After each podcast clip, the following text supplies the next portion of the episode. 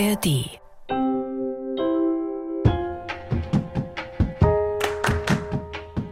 Irgendwann werde ich nicht mehr da sein und er kann nicht mehr fragen, Mama, wie war denn das bei dir früher? Und das Familienhörbuch bietet halt eben die Möglichkeit, genau das zu erzählen. Ich möchte ihm dann sehr gerne die Begeisterung für die Natur und das Draußensein mitgeben und er soll irgendwas finden, was, wofür er brennt. Das ist mir wichtig, nicht, dass er mein Leben nachlebt.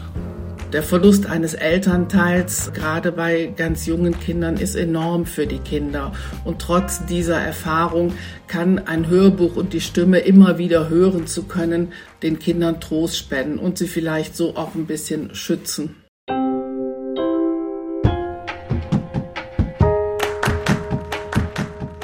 Hallo und herzlich willkommen beim Familientreffen. Schön, dass ihr uns zuhört. Ich bin Ole Wackermann und diesen NDR Info Podcast, den gibt es übrigens unter anderem in der ARD Audiothek. Und ich fange gleich mal an mit großen, schwierigen Fragen. Was bleibt nach meinem Tod? Und wie können Familien, in denen der Vater oder die Mutter früh stirbt, mit Trauer und Schmerz umgehen? Heute geht es nämlich um diese Fragen, vor allem aber um ein kleines, feines Projekt, ein Angebot nämlich für Familien, die davon betroffen sind. Und viel besser als ich kann euch das Michael Hollenbach erklären. Der hat das Thema nämlich recherchiert. Hallo Michael. Ja, hallo. Hallo Ole. Michael, das Projekt heißt Familienhörbuch. Was genau steckt dahinter? Ja, das ist ein Projekt, das sich an junge Mütter, junge Väter wendet, die ja in einer furchtbaren Situation sind, nämlich an Krebs erkrankt sind und zwar lebensverkürzend und auch unheilbar und zumindest ein minderjähriges Kind haben und diese schwer erkrankten Mütter und Väter bekommen dann die Möglichkeit, ja eine Art persönliches Hörbuch anzufertigen. Also sie nehmen mit Blick auf das Kind oder die Kinder, die sie zurücklassen, nochmal ihre Biografie, ihre Familiengeschichte auf. Wie läuft das konkret ab? Wie muss man sich das vorstellen? Sitzen die zu Hause mit einem Aufnahmegerät? Also die Eltern werden von Projektmitarbeitenden angeleitet. Das sind sogenannte Audiobiografen. In Corona-Zeiten liefen die Gespräche teilweise über Zoom, aber in der Regel treffen die sich schon vor Ort. Das bedeutet also manchmal, wenn der Verlauf der Krankheit schon weit fortgeschritten ist, dass sie sich auch auf einer Palliativstation oder im Hospiz treffen. Hm. Also schon eine ungewöhnliche, intensive Situation auch, das dann vielleicht auch mal zunächst fremden Menschen zu erzählen. Es geht dann ja auch darum, dass diese an Krebs erkrankten Eltern nochmal ihre Lebensgeschichte erzählen und das dann als Audio den Kindern insbesondere hinterlassen. Wie gehen die Audiobiografinnen denn davor? Haben die dann Leitfaden, wie man so ein Gespräch führt? Ja, es gibt so eine Art Leitfaden. Darüber habe ich mit Judith Grümmer gesprochen. Sie war Hörfunkjournalistin und hat das Projekt vor sechs Jahren ins Leben gerufen. Und sie hat mir erzählt, dass so ein Familienhörbuch ja in der Regel erstmal chronologisch angelegt ist. Aber das liegt auch schlicht und ergreifend daran, in welcher Krankheitsphase wir mit diesen Interviews beginnen. Wenn wir was durchaus vorkommt, fast in der präfinalen Phase, also da, wo nur noch wenige Lebenswochen oder Tage absehbar sind, da fangen wir erstmal mit dem Wichtigsten an, nämlich mit der Liebe zu den Kindern, denn das ist der Motor, ein solches Familienhörbuch zu machen. Wenn wir mehr Zeit und Kraft haben und diese maximal drei Tage zur Aufnahme zur Verfügung haben, dann fangen wir sehr oft an, erstmal nach der Familiengeschichte der Eltern und Großeltern zu fragen, weil beispielsweise, ob so eine Familie im 20. Jahrhundert durch Europa gewandert oder gejagt oder geflohen ist, hat natürlich bis heute eine Auswirkung, ist etwas ganz anderes wie eine Familie, die 500 Jahre im selben Haus gelebt haben. Ja, deswegen fragen wir auch nach der Vorgeschichte, soweit sie bekannt ist und erzählt werden möchte. Das hört sich auch sehr spannend an, weil es geht ja eben nicht nur um diese letzten Tage, letzten Wochen, sondern es wird ja auch deutlich, es geht auch um all das, was davor war, die ganze Familiengeschichte gegebenenfalls und das vielleicht auch deutlich wird, wie das eingebettet ist in etwas, was weitergeht. Aber ehe wir dazu kommen, ich greife jetzt schon viel zu weit voraus, Michael, der Begriff Familienhörbuch. Also wenn ich Hörbuch höre, das kenne ich eben als Buch, als Text, der dann irgendwie eingelesen wird, der dann irgendwie gesprochen wird. Aber das ist ja schon was anderes, oder? Ja, das ist wirklich was anderes. Also vielleicht müsste man hier eher ja von einer Art Feature sprechen. Das ist die wirklich mit eigener Stimme, so wie der Schnabel gewachsen ist, erzählte Lebensgeschichte. Aber darüber hinaus, es werden Lieder gesungen, Märchen eingelesen, Gebete, was auch immer den einzelnen Menschen eben tatsächlich wichtig ist. Ja, und das Ganze inszenieren wir indem wir es mit Musik bearbeiten, die von den Projektteilnehmern selber ausgesucht worden ist. Es ist also sozusagen auch immer so ein kleiner biografischer Blick in die jeweilige ganz private Musikgeschichte.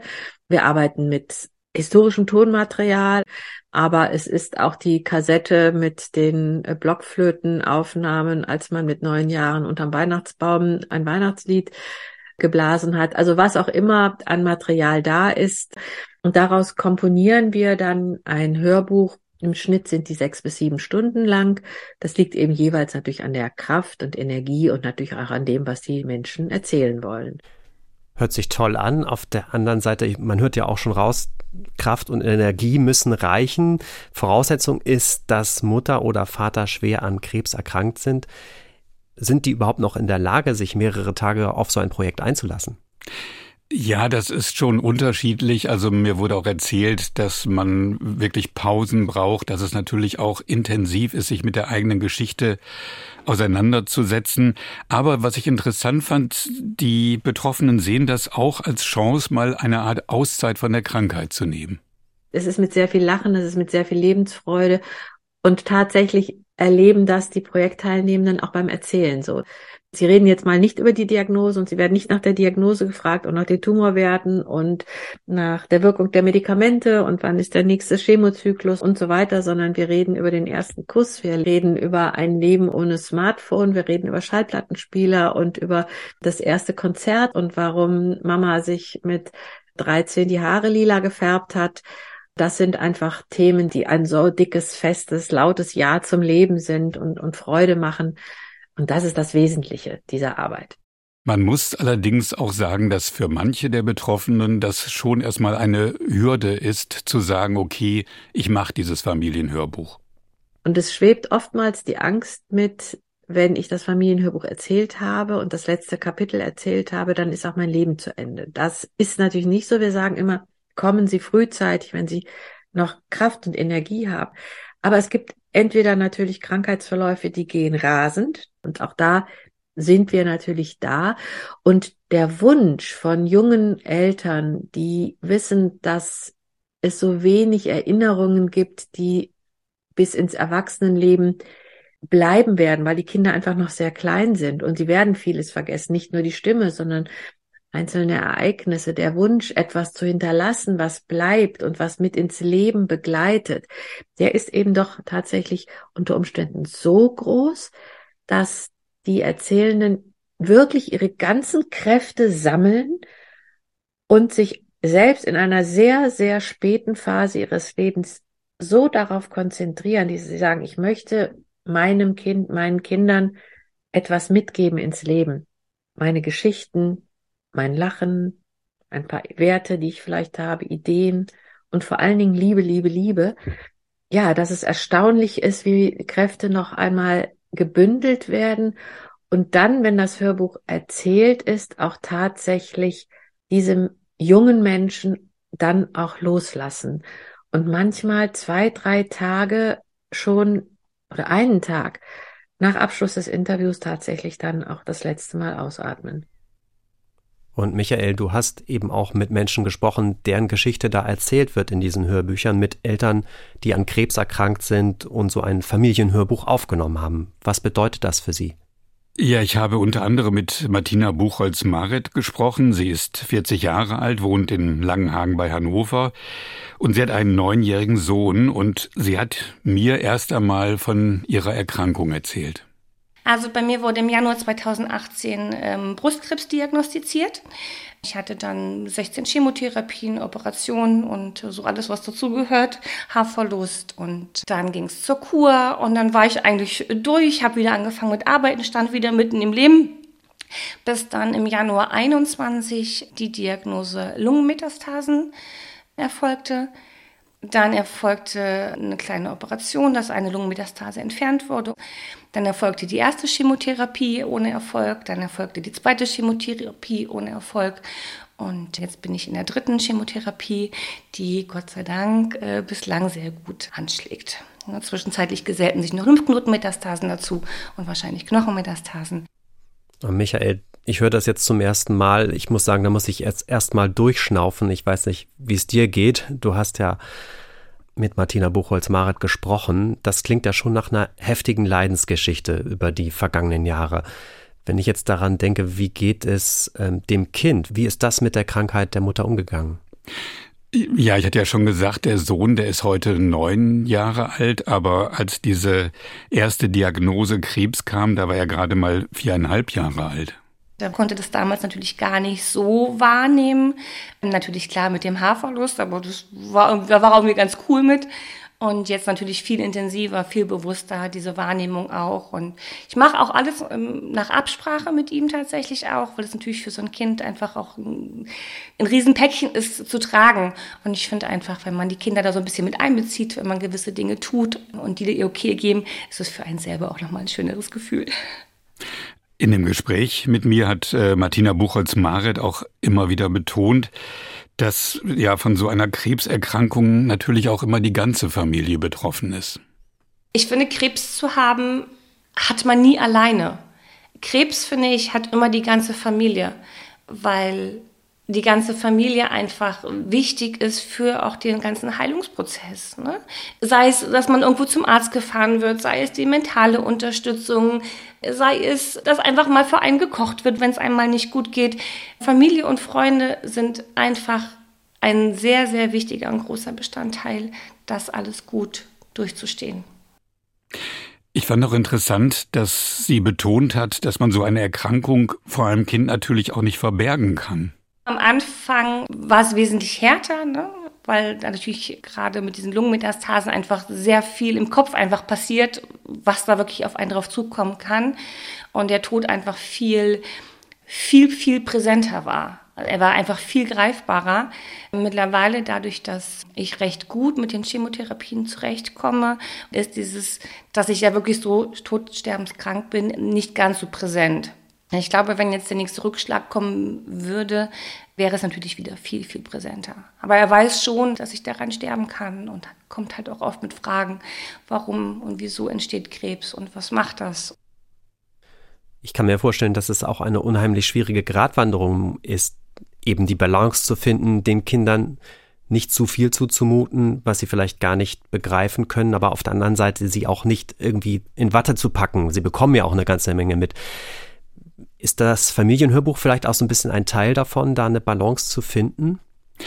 Ja, das kann ich mir gut vorstellen. Also äh, Martina Buchholz-Maret hat mir auch erzählt, dass sie ihrem Sohn jetzt schon immer auch von diesem Projekt, von diesem Familienhörbuch erzählt. Äh, das ist natürlich auch schon ja gut für die Auseinandersetzung des Kindes mit der Krankheit. Und sie hat mir auch erzählt, sie ist glücklich, dass sie dieses Projekt gemacht hat, aber sie ist eigentlich zufällig über Instagram darauf gestoßen und hat sich dann bei den Projektmitarbeitenden in Köln gemeldet.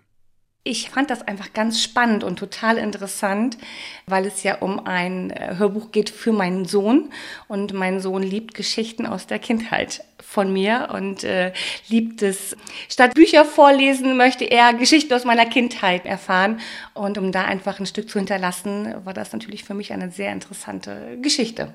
Irgendwann werde ich nicht mehr da sein und er kann nicht mehr fragen, Mama, wie war denn das bei dir früher? Wieso hattet ihr denn kein Tablet, keine Handys? Was habt ihr denn gemacht? Und das Familienhörbuch bietet halt eben die Möglichkeit, genau das zu erzählen was haben wir gemacht früher ohne, ohne all diese Gerätschaften, ne, mit Haushof und Tieren und auf dem Dorf, wo ich herkomme. Und das ist eigentlich total spannend. Und ich finde es auch sehr wichtig, dass er weiß, zum Beispiel, was ein Plattenspieler ist, was ein Kassettenrekorder ist, was hat die Mama früher gemacht. Und halt auch, dass er vielleicht aus meinen Fehlern, die ich in meinem Leben gemacht habe, ein Stück weit auch lernt und für sich etwas zieht. Da wäre ich natürlich gespannt jetzt, was das für Fehler sind. Was ich mir aber gut vorstellen kann, ist eben, dass es auch eine ganz andere Welt ist, in die man da eintauchen kann. Das ist ja auch ein Teil, wenn man seine Familiengeschichte erzählt. Geht ja nicht nur darum, dass sie zu Ende geht, sondern auch, was vielleicht schön war, was vielleicht auch spannend war. Gerade für Kinder heute, die mit Smartphone und Tablets aufwachsen, ist das ja wirklich was komplett anderes. Ja, zumal Martina Buchholz-Maret hat mir ja erzählt, dass sie eben auf dem Land aufgewachsen ja. ist. Sie hat ihre Kindheit in der ehemaligen DDR verbracht, in der Nähe der Grenze, in dem Ort Ergsleben in der Magdeburger Börde. Und von diesem dörflichen Leben hat sie ihrem Sohn auf dem Hörbuch auch viele Geschichten erzählt, unter anderem auch ja recht lustige. Ich komme ja aus einem Dorf und ich bin halt groß geworden mit Tieren, mit Haus, Hof und Garten. Und wir hatten natürlich damals halt Hühner und es wurde alles selbst angebaut und selbst verwertet. Und es war die Zeit von Johannisbeeren und meine Eltern haben die äh, Johannisbeeren zur Marmelade verarbeitet und naja, dann standen die Reste der Johannisbeeren halt draußen in der Sonne und fingen an mit Gären. Und keiner dachte irgendwie drüber nach, dass die ja für die Hühner jetzt nicht so gut wären, landeten dann aber trotz allem als Futter bei den Hühnern. Und dann hatten wir ähm, ja die beschwipsten Hühner, die dann taumelnd, gackernd ähm, über den Hof liefen. Und das war äh, sehr amüsant. Ich glaube, so eine Geschichte kenne ich von Astrid Lindgren, genau. Michel aus Lünneberger. genau. Aber das ist ja was ganz anderes, wenn das Teil der eigenen Lebensgeschichte ist. Ne? Ja, also ja. wirklich so Landleben, ähm, wie ich Stadtbewohner das nur aus Büchern kenne. Also es geht auch um Kindheitserinnerungen, die da wirklich authentisch weitergegeben werden. Genau, und eben auch sehr lustige, aber nicht nur diese Erinnerungen, die erzählt werden, sondern manchmal geht es auch um Tondokumente, die noch vorhanden sind. Und bei Martina Buchholz-Maret äh, war es so, dass es noch alte Kassetten gibt. Also es war so, dass ein Teil der Verwandtschaft die DDR äh, schon relativ früh verlassen hat und nach Ingelheim an den Rhein gezogen ist. Und diese Verwandten bekamen dann jeweils kurz vor Weihnachten ja ein ganz besonderes Geschenk. Meine Großtante und meine Uroma sind äh, sehr früh runter an den Rhein gezogen und wir haben tatsächlich damals als Familie Kassetten aufgenommen und haben diese dann wirklich per Post runtergeschickt an den Rhein. Und das finde ich total spannend, weil das kennt er natürlich überhaupt gar nicht. Kassette, was ist das? Und dadurch, dass wirklich eine von diesen Kassetten überlebt hat und wir sie halt auch hören können, ist das für mich auch eine ganz spannende Geschichte, ihm auch zu zeigen, okay, das gab es damals. So haben wir das damals gemacht. So haben wir kommuniziert. Kassetten besprochen, Lieder gesungen, eben für die Verwandtschaft, weil man halt einfach nicht mal eben so anrufen konnte. Und hier mal kurz ein Ausschnitt aus diesem Familienhörbuch, das Martina Buchholz-Maret für ihren Sohn aufgenommen hat. Tante Annemarie ist in den 50er Jahren, ähm, hat sie ihre Freundin in Ingelheim besucht und ihr gefiel das da irgendwie so ganz gut, so dass sie halt äh, beschlossen hat, dort zu bleiben, hat dort im Krankenhaus angefangen zu arbeiten. Und Oma Selma ist Anfang der 80er hinterhergezogen. Und dann haben die halt in Ingelheim gewohnt und wir konnten sie ja nicht besuchen. Es konnte ja dann nur der Opa als Familienmitglied. Ja, soweit das Familienhörbuch und dann kommt eben noch eine dieser Kassetten aus den 80er Jahren, die tatsächlich noch erhalten ist. Also damals war Martina Buchholz Maret gerade mal vier Jahre alt und ist hier kurz zu hören. Und da fällt mir was ein. Jetzt will ich dran mit Musik machen. Mit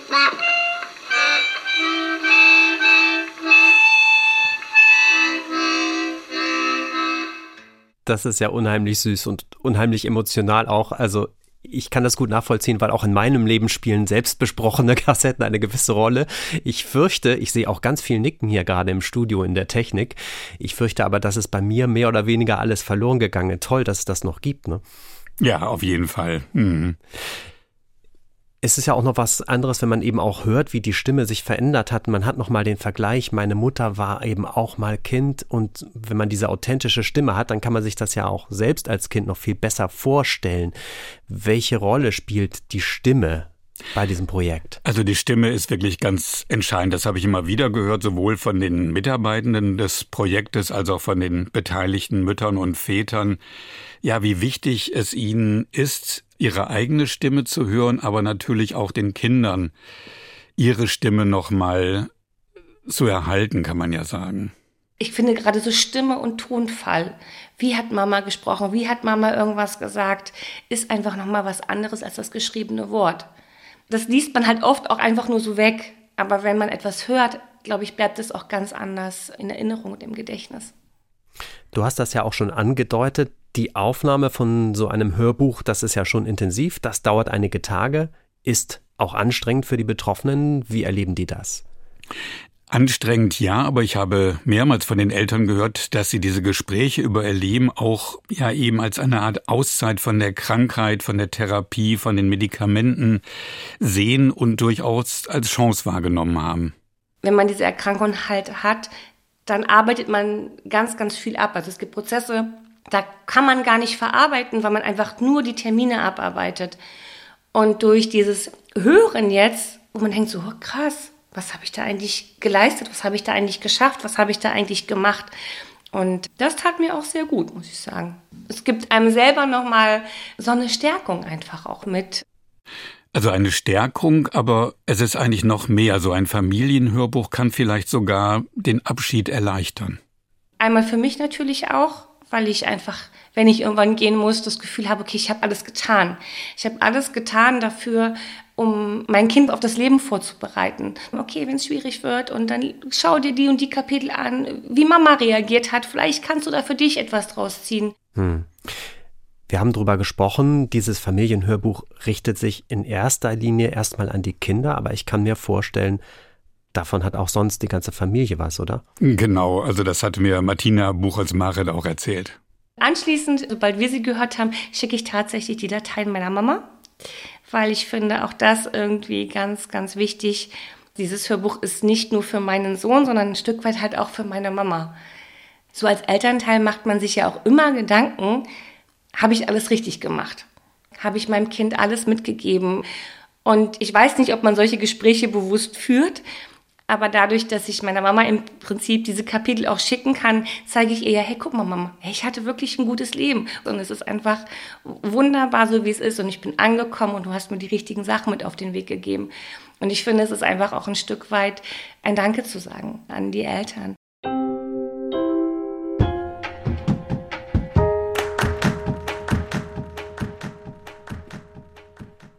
Wir sprechen über das Projekt Familienhörbuch hier im Familientreffen. Schwer an Krebs erkrankte junge Mütter und Väter erzählen ihren oft noch kleinen Kindern ihre Lebensgeschichte auf diesen Familienhörbüchern.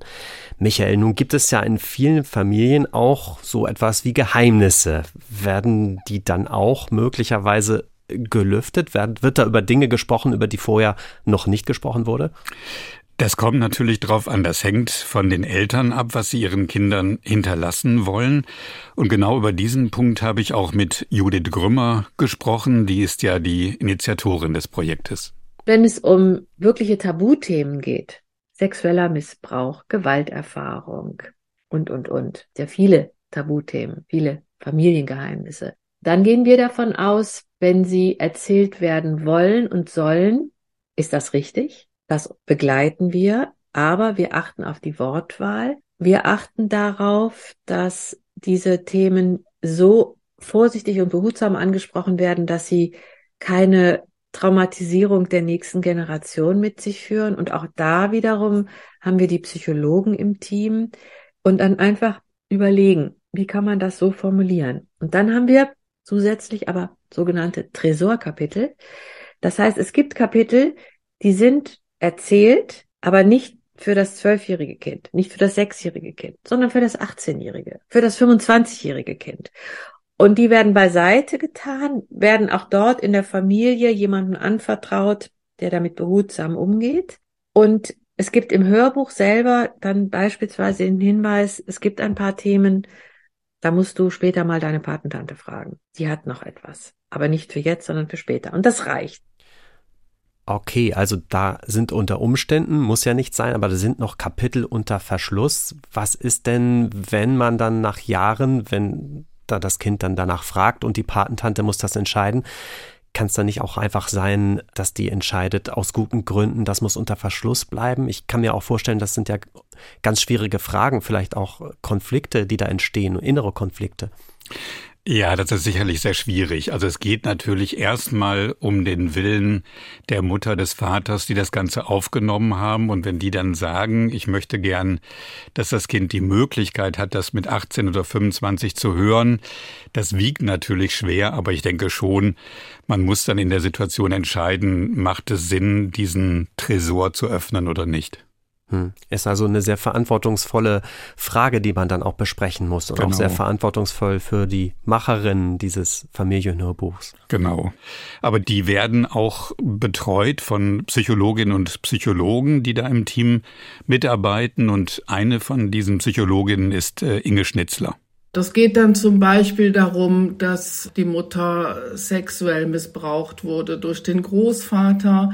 Wie gehe ich damit im Hörbuch um, weil die Mutter auch weiß, dass das Kind zukünftig wahrscheinlich viel durch die Großeltern betreut werden wird.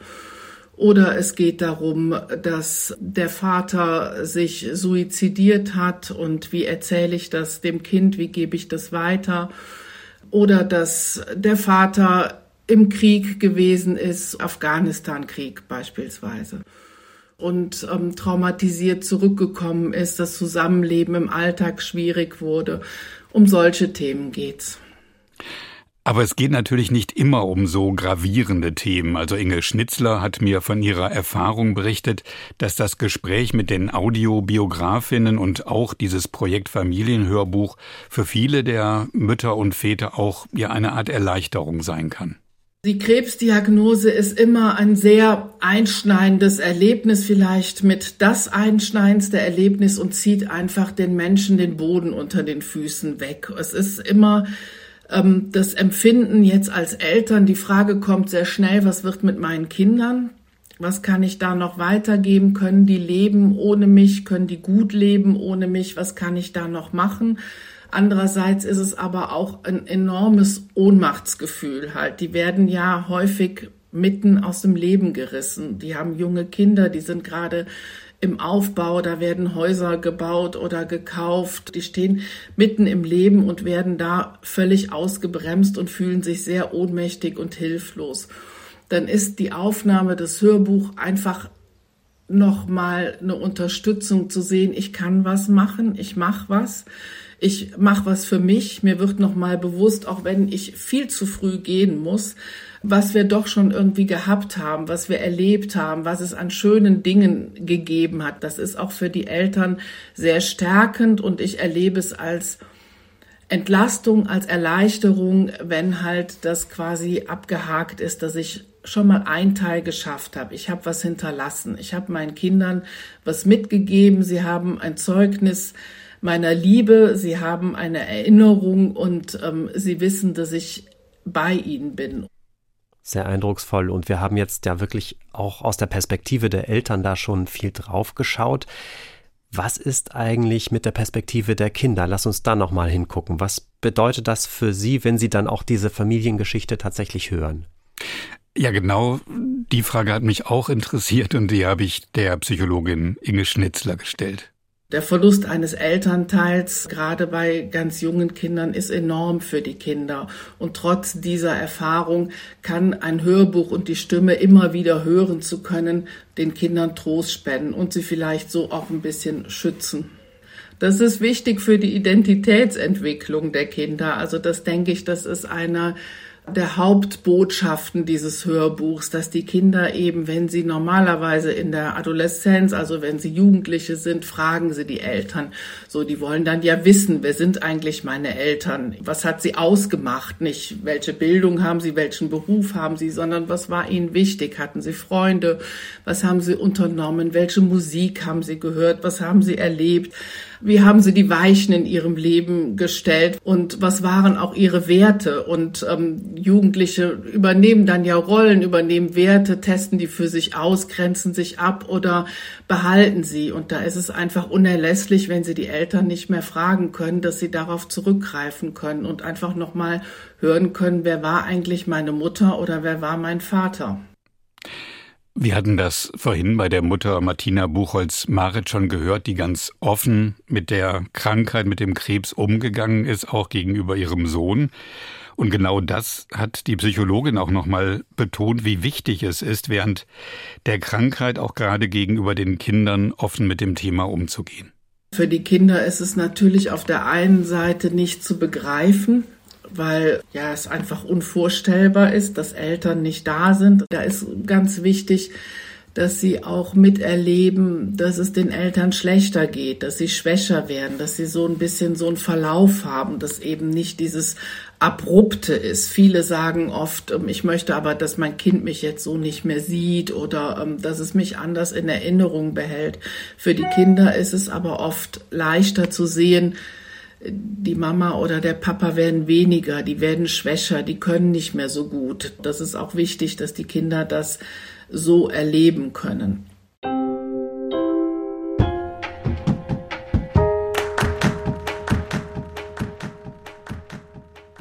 Michael, wir haben vorhin schon die Mutter gehört, Martina Buchholz-Maret, die ihre Lebensgeschichte mit einem Familienhörbuch aufgenommen hat. Du hast aber auch mit einem Vater gesprochen, mit Felix Weiß.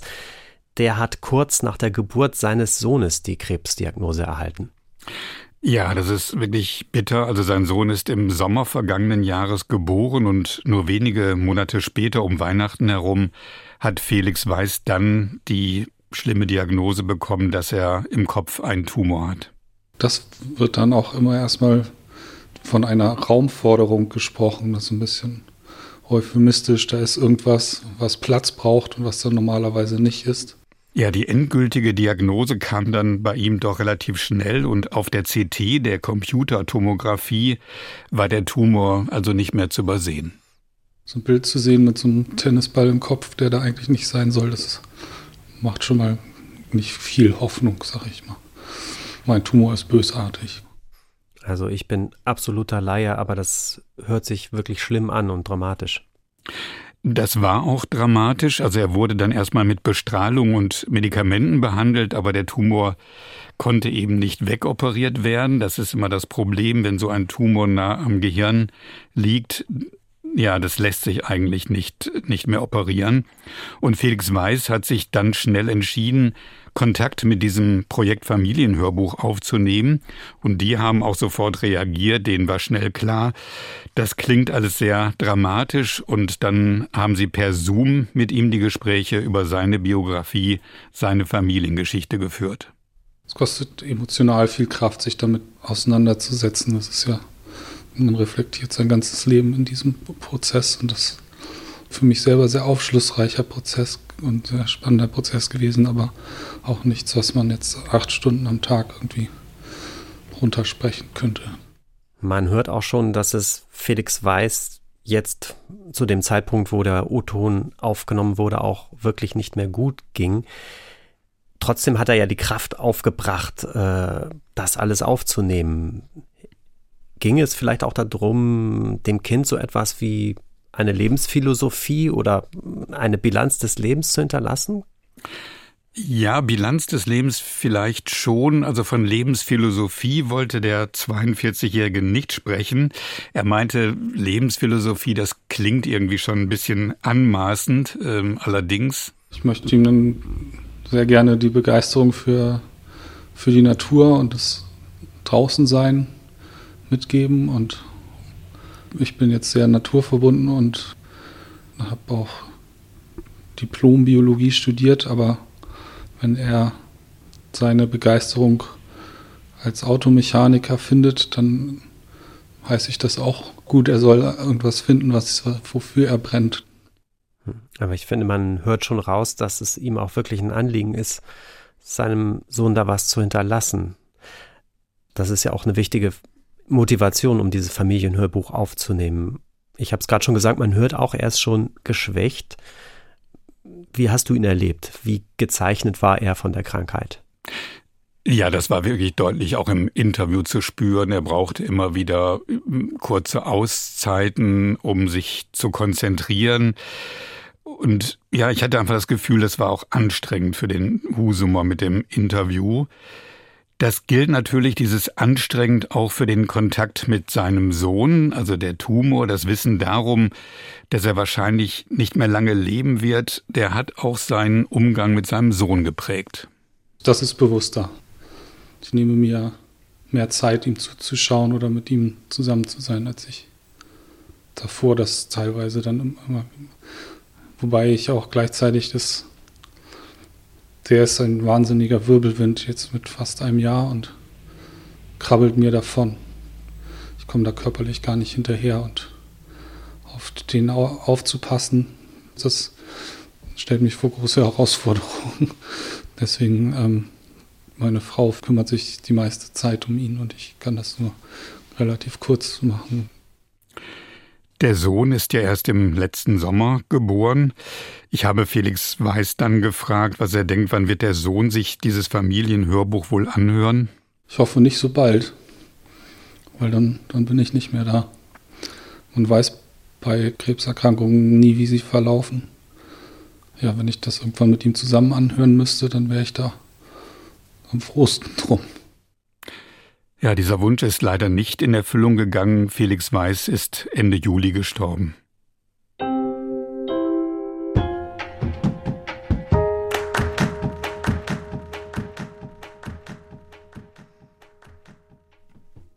Jetzt haben wir gemeinsam nochmal durchgeschnauft, Michael, also nachdem du eben auch nochmal gesagt hast, dass Felix Weiß mittlerweile verstorben ist.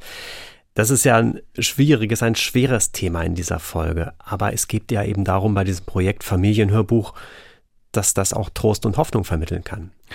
Ja, das gilt ja für die krebskranken Mütter und Väter, für die das oft hilfreich ist, das Leben nochmal Revue passieren zu lassen, zu sehen, wie viel Schönes es in ihrem Leben auch gegeben hat. Und das gilt natürlich noch mehr für die Kinder. Je kleiner sie sind, desto weniger können sie sich an die Mutter oder den Vater erinnern, wenn die früh sterben. Und eine Möglichkeit zu haben, später immer wieder deren Stimme zu hören, deren Lebensgeschichte, das ist für viele schon auch ein großer Trost. Vielen Dank, Michael, dass du uns von diesem tollen Projekt erzählt hast und so eindrückliche Stimmen mitgebracht hast dazu. Vielleicht zum Schluss noch, wie wird das Ganze, um mal ganz konkret zu werden, wie wird das Ganze finanziert? Müssen die Mütter und Väter für das Familienhörbuch zahlen? Nein, das Ganze ist für die Betroffenen kostenlos und dieses Projekt, an dem mittlerweile rund 40 Menschen mitarbeiten, fast 400 Hörbücher wurden auch mittlerweile erstellt, das wird also nur über Spenden finanziert. Wow, das ist ja auch schon mittlerweile relativ groß. Ich habe am Anfang gesagt klein und fein. Mittlerweile schon etwas größer, oder? Ja, kann man so sagen. Hm. Und falls ihr neugierig geworden seid, ihr könnt auch nähere Informationen dazu natürlich bekommen unter familienhörbuch.de. Und damit sind wir am Ende angekommen dieser Folge Familientreffen. Wenn ihr Anregungen habt, Wünsche oder uns einfach schreiben wollt, wie es euch gefallen hat, dann geht das ganz einfach an die E-Mail-Adresse familientreffen.ndr.de. Tschüss, bis zum nächsten Mal, euer Ole.